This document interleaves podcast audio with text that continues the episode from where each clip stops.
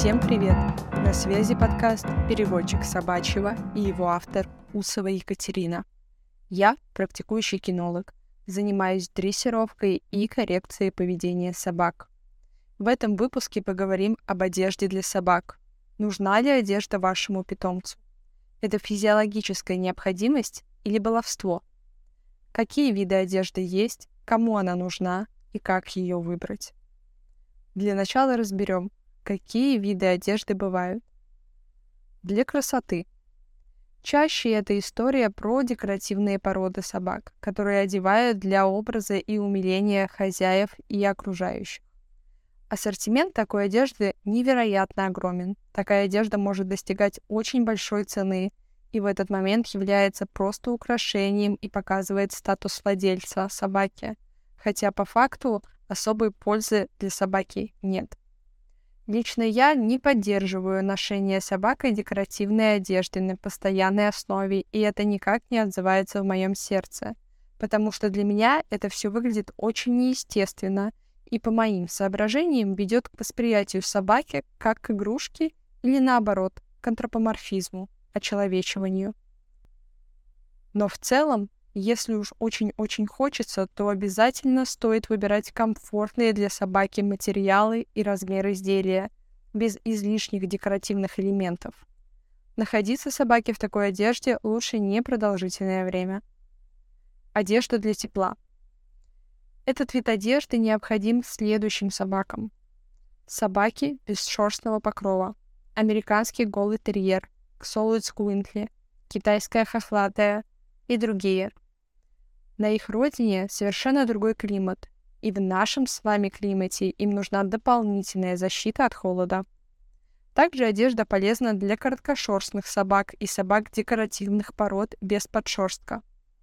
Доберман, американский стафаршистский терьер, венгерская выжла, йоркширский терьер, чихуахуа и другие. У таких собак нет теплого подшерстка, который помог бы им согреться, поэтому теплая одежда для них отличное решение. Беременные, кормящие и стареющие животные. У таких собак может быть ослабленный иммунитет, что увеличивает риск вирусных заболеваний. Теплая одежда им необходима. Кому не нужна одежда для защиты от холода? Для собак, приспособленных к минусовым температурам, имеющим густой и теплый подшерсток, таких как лайки, хаски, лабрадоры, немецкие, восточные овчарки и так далее. Есть еще одежда для защиты от воды и грязи. Такая одежда подойдет многим породам собак, если вы не хотите, чтобы она промокла насквозь в проливной ливень или испачкалась, когда на улице кругом грязь. Хотя за 7 лет жизни Сарчи я использовала комбинезон лишь однажды, на послеоперационный период, чтобы грязь и влага не попали в рану другой вид одежды – ботинки для собак. Ботинки имеют свои минусы и плюсы. Из плюсов. Они могут помочь собаке не перемерзнуть при низкой температуре, защищая собак от реагентов, которыми обильно посыпан любой крупный город, при контакте с которыми собака может получить химический ожог или просто боль. Также снижается риск порезов нежных подушечек лап об осколки стекла и другие острые предметы. Из минусов. Часто собакам бывает некомфортно и тяжелее двигаться в ботинках. Однако это решается подбором качественной и удобной обуви. Собаки получают сенсорную нагрузку через подушечки лап. Именно поэтому в хорошем списке социализации вы найдете список разных поверхностей, которые должна знать собака может усложняться коммуникация собак, так как им тяжелее демонстрировать сигналы примирения в ботинках или объемной одежде. Также хочу поделиться с вами пунктами по правильному подбору одежды для питомца. Одежда. В первую очередь нужно определиться с размером. Для этого необходимо произвести замеры спины, шеи, груди, талии и лап. В телеграм-канале я выложу более подробную информацию. Также необходимо всегда оставлять небольшой зазор для шерсти, если шерсти много. И чтобы в целом одежда не сидела в обтяг и не было удобно двигаться.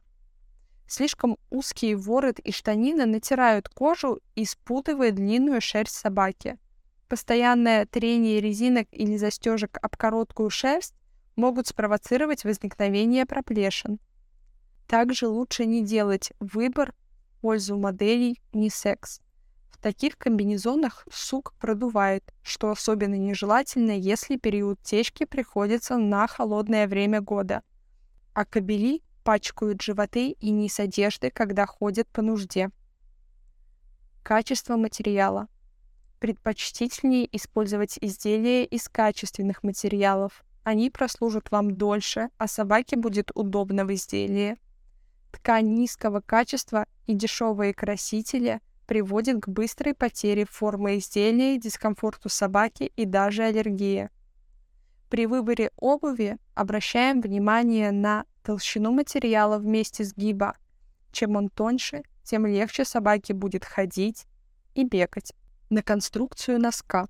Лучше, чтобы он был твердым, тогда собака не порвет его когтями. Застежку. Обувь на молнии легче надевать, но длинная шерсть может постоянно попадать в замок. Обувь на липучке или шнуровке плотно обхватывает лапу, что не дает сползать на прогулке. На швы изделия они должны быть плоскими или наружными, чтобы не натирать лапы. На вес обуви. Чем легче изделие, тем проще питомцу бегать. Свои вопросы вы можете задать в комментариях к этому выпуску в чате телеграм-канала. Ссылка в описании выпуска.